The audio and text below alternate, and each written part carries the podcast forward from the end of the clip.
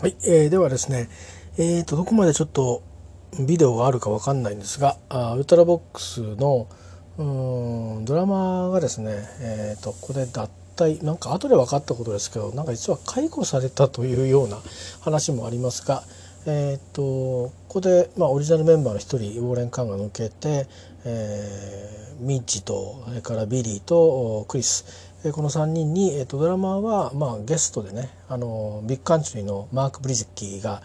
加入してあといろいろその曲によって、えー、ベーシストもちょっと変わったりとかそれからなんとチーフタンズが参加していたりとかそれからあと本体が入っていたりとかいうふうにして、えー、でアルバムのなんか色がね、まあ、ピンクのところに文字だけっていうデザインが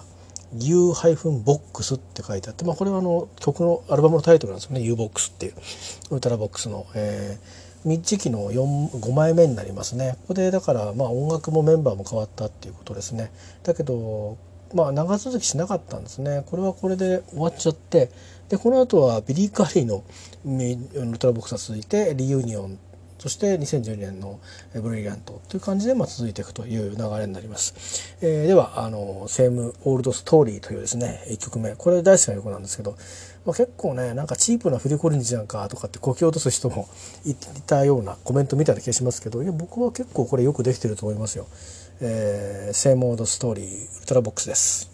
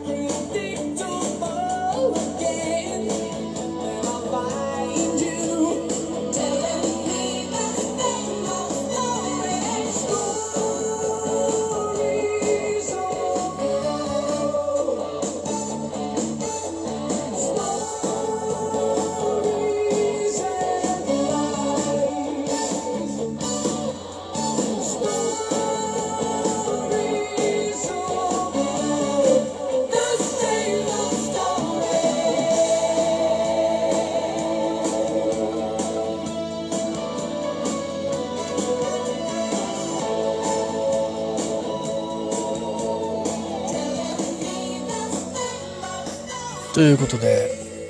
これ買ったのいつだったっけな？先輩と暮らしてる頃ですね。多分1986年の12月ぐらいにこれと XTC のスカイラーキングとそれからユーリズミックスとなんか何枚か一緒にあのシスコで買った覚えがあります。渋谷にあったね。まだシスコはハウスモンに傾倒する前だったと思うんですけど。えー、お出てんだみたいな。何の情報もなくてね、えー、なくてっていうか探す余裕もなかったんですね。バイトバンドはまだ始まってなかったんだけどアルバイトと学校でなんか割とくたびれてあとバイト。うーんまあバイトいいのか。バイトと 学校でくたびれてたあと都会の暮らしね、えー、くたびれてた頃だったんじゃないかなと思うんですけどね、えー、なんかそんな思い出が。あそうそうクラフトワークも買ったんだ。Electric Cafe が出てたのかな。うんまあなんかちょっとね1986年の冬は充実してましたよ。はい、えー、ということでこれはまあウルトラボックスの U ボックスから Same Old Story でした。これ extended version が入ってるあの CD っていうかそういうのもあるんでそれはそれでまた面白いんでよかったら聞いてみてください。はいでは次、えー、いきます。 Sweet Surrender。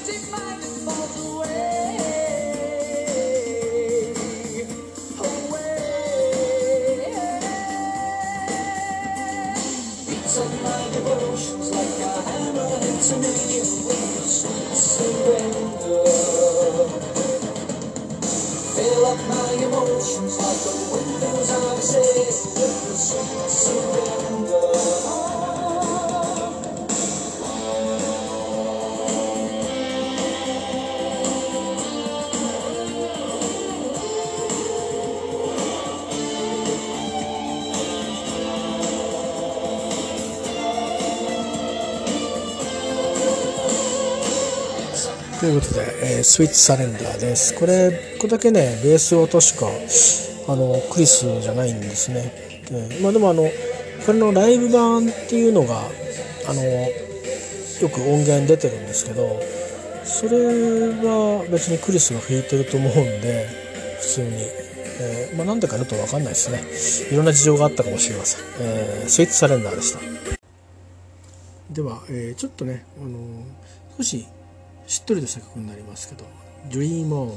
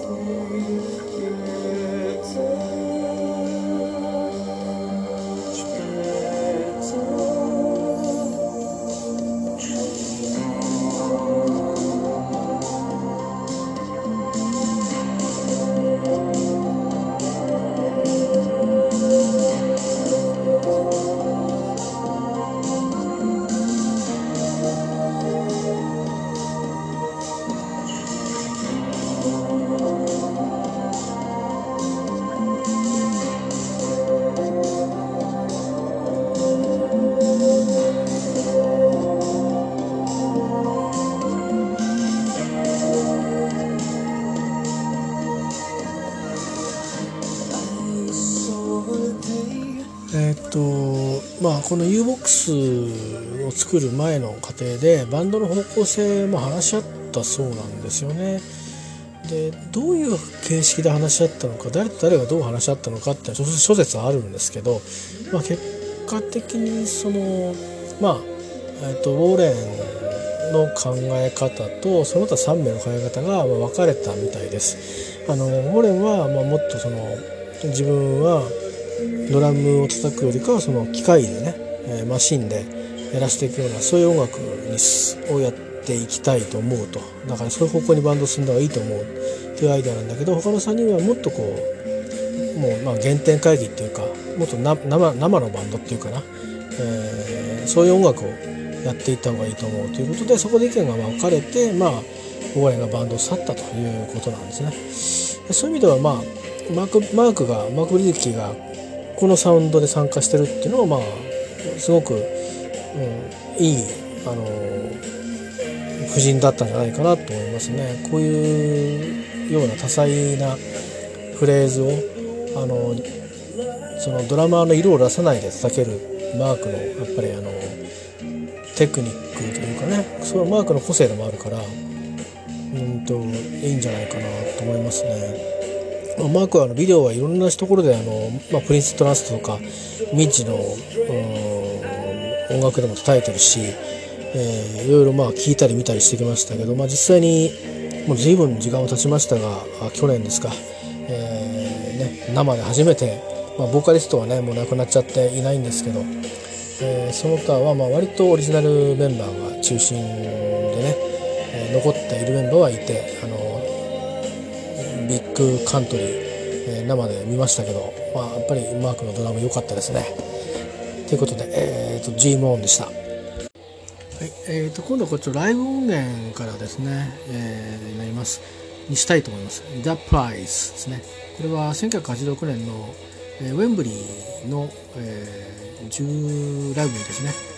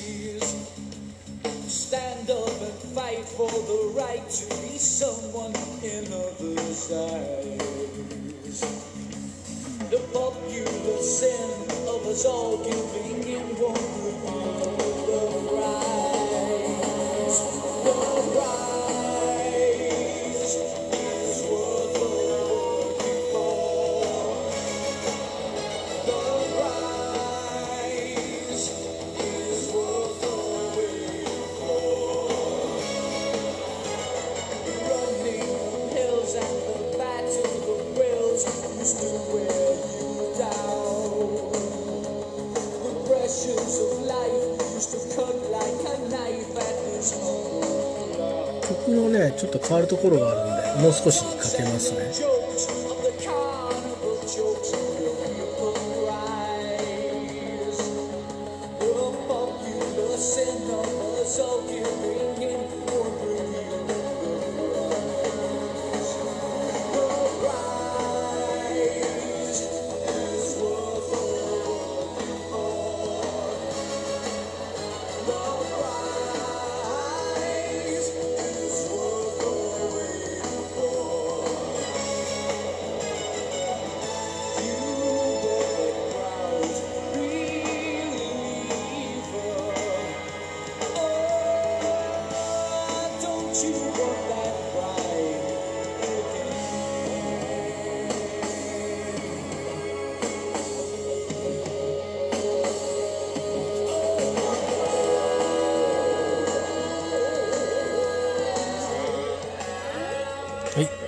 上です。えー The Plies でした。あのーアルバムのね、あのレコードの方ですね、オリジナルのサウンドの方も、えーすごくいい、あの、ライブネスがあっていい感じですんで、えーこのね、ライブでは多分キーボードで、あの、本を再現してると思うんですけど、本当の本が入ってますんで、ぜひチェックしてみてください。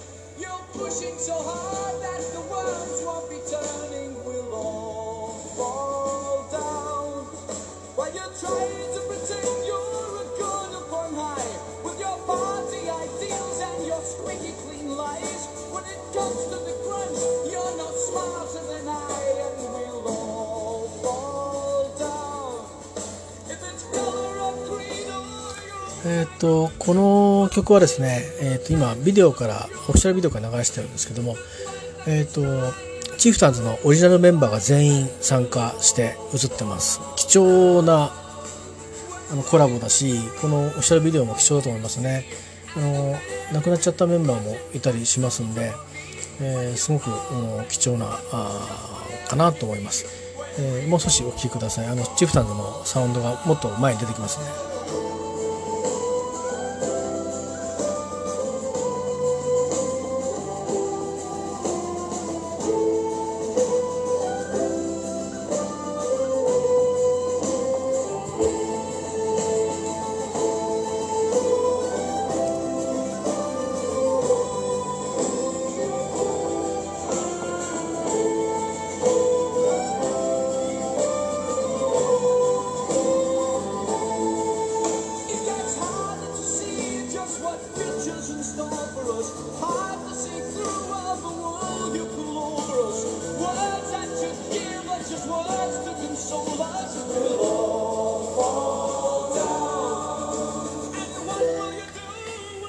えーっとですねあのチーフタンズの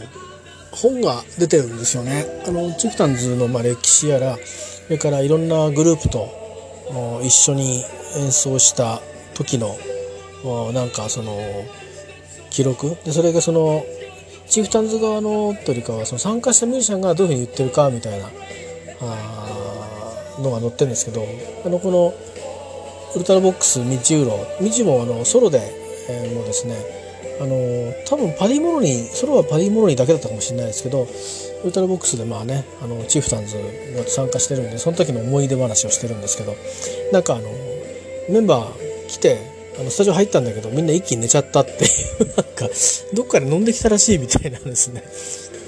でまあミッチがほらスコティッシュじゃないですか。でまあチーフタンズは全員アイリッシュで、まあ、他のメンバーはあれですけどね。まあなんかそういうところで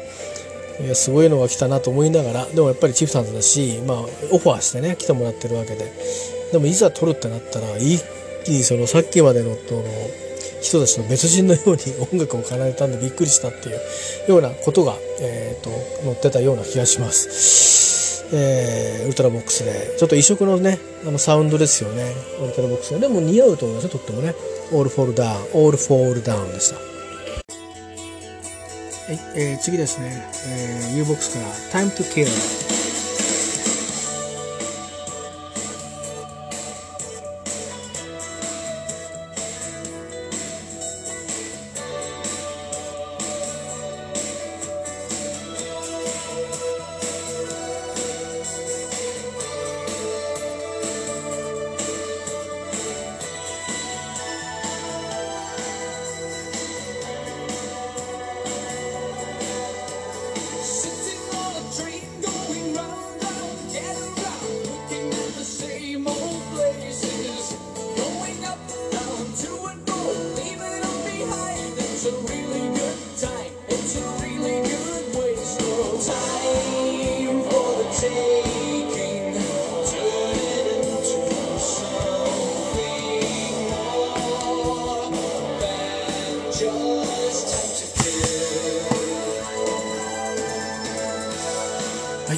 ちょっとつい叩いちゃいましたけど、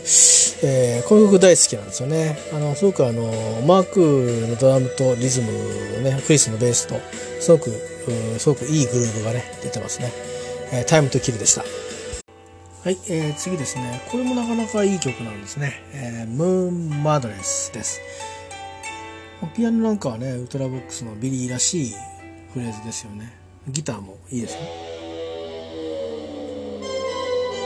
Oh, whoa, whoa.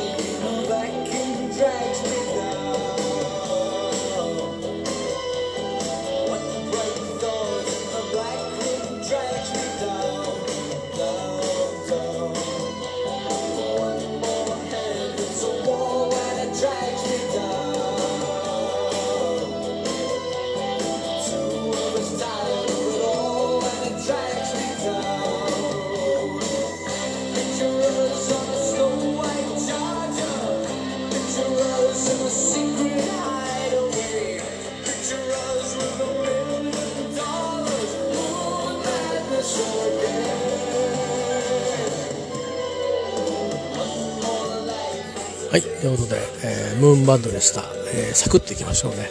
えーはい、続いてどんどんいっちゃいましょう。えーウルトラボックス、U ボックスから、Follow Your Heart です。これも、これもいい曲ですよ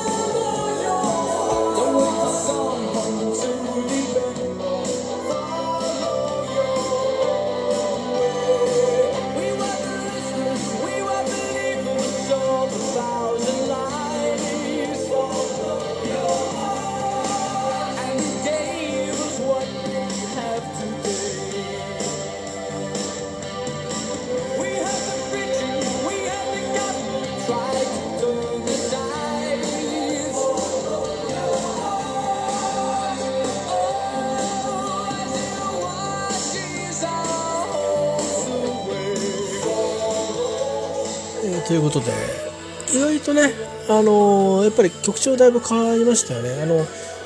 これ割とおとなしめ曲とかアルホールダンみたいなちょっと重たい曲も入ってますけどまあ曲調は結構ポップになっていてまあ受け取りやすい感じに、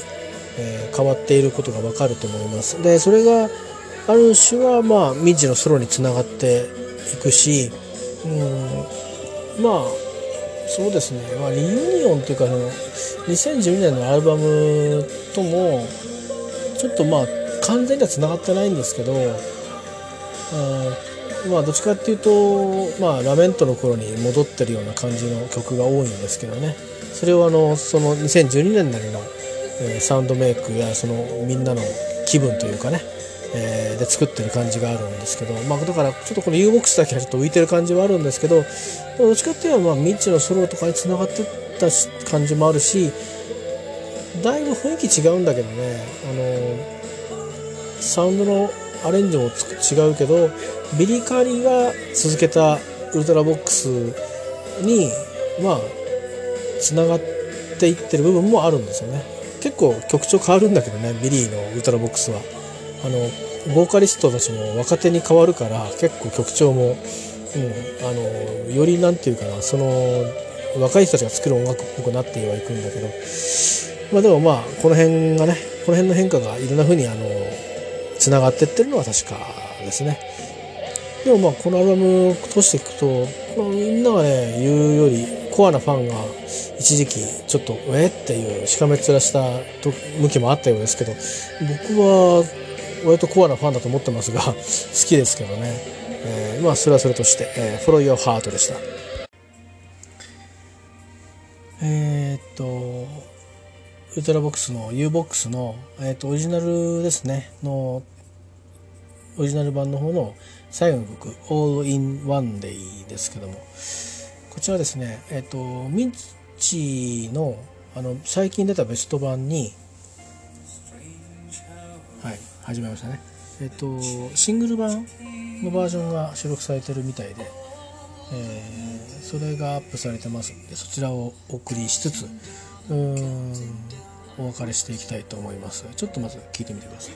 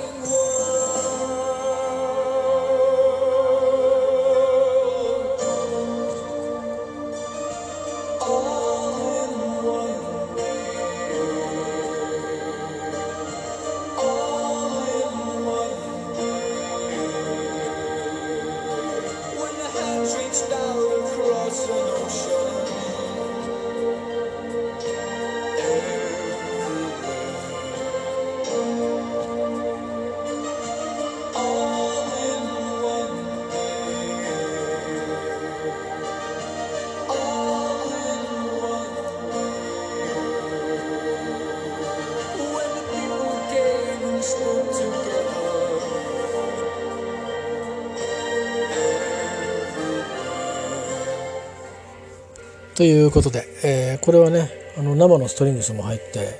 えーいますんでね。まあぜひあの未知のあのベスト版最近出たベスト版サウンドトラックっていうやつでもいいと思いますし、まあ、ウルトラボックスのあの、まあ、いろいろな編集版もあるし、まあ、そのもの U ボックスそのものを、えー聞いてもいいと思いますしね、